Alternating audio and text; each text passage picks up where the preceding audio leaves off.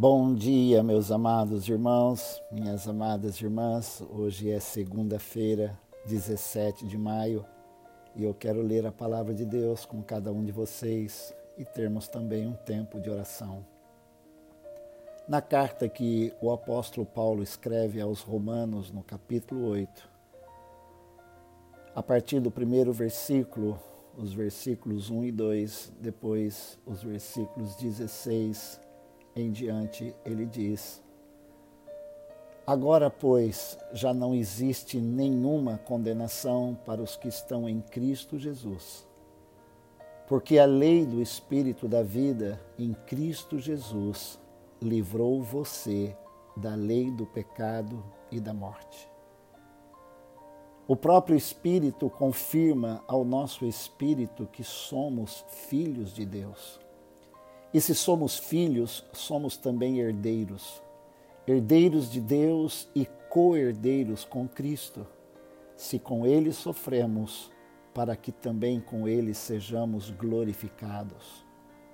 Porque para mim tenho por certo que os sofrimentos do tempo presente não podem ser comparados com a glória a ser revelada em nós a ardente expectativa da criação aguarda a revelação dos filhos de Deus, pois a criação está sujeita à vaidade não por sua própria vontade, mas por causa daquele que a sujeitou, na esperança de que a própria criação será libertada do cativeiro da corrupção para a liberdade da glória dos filhos de Deus.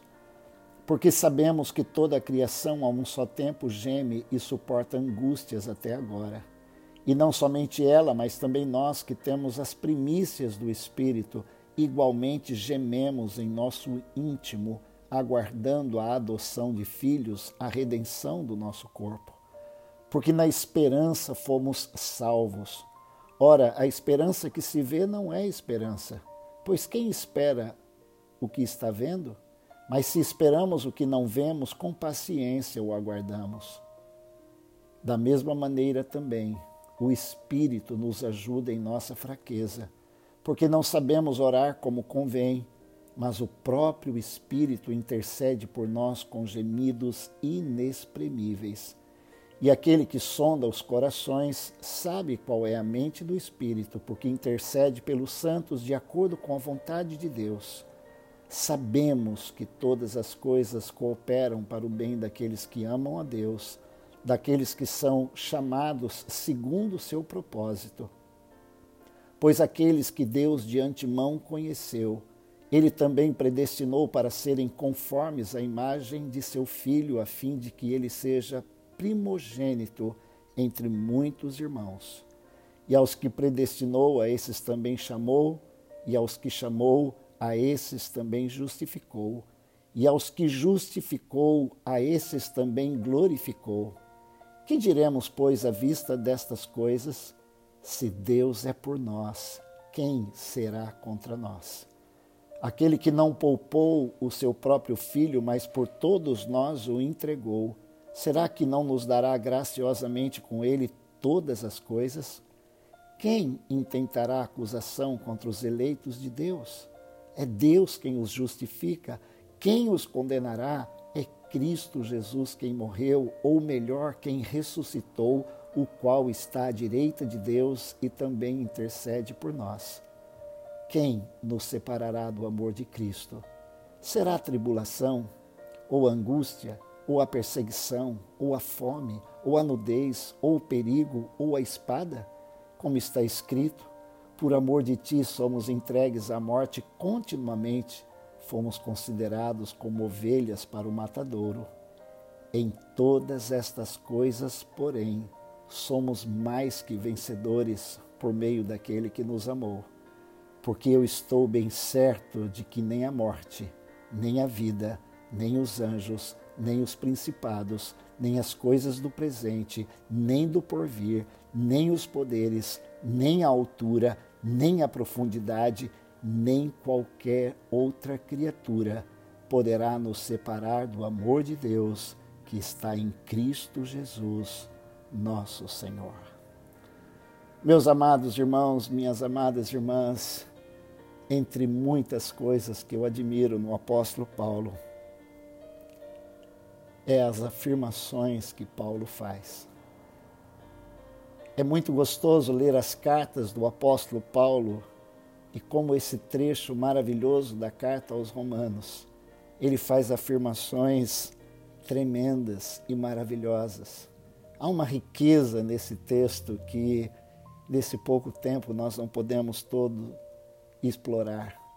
Mas ele começa no capítulo 8 dizendo que não existe nenhuma condenação para os que estão em Cristo Jesus, porque a lei do Espírito da vida livrou você, livrou a mim da lei, do pecado e da morte. E a afirmação que Paulo diz é que o Espírito Santo confirma com o nosso espírito que somos filhos de Deus. Como é maravilhoso sermos herdeiros. Na verdade, herdeiros de Deus e cordeiros com Cristo da maior herança, da maior riqueza, da maior fortuna da história deste mundo na verdade, não só desse mundo, porque depois que as coisas terminarem nessa vida, a Bíblia diz que nós aguardamos novos céus e nova terra, onde habita a justiça.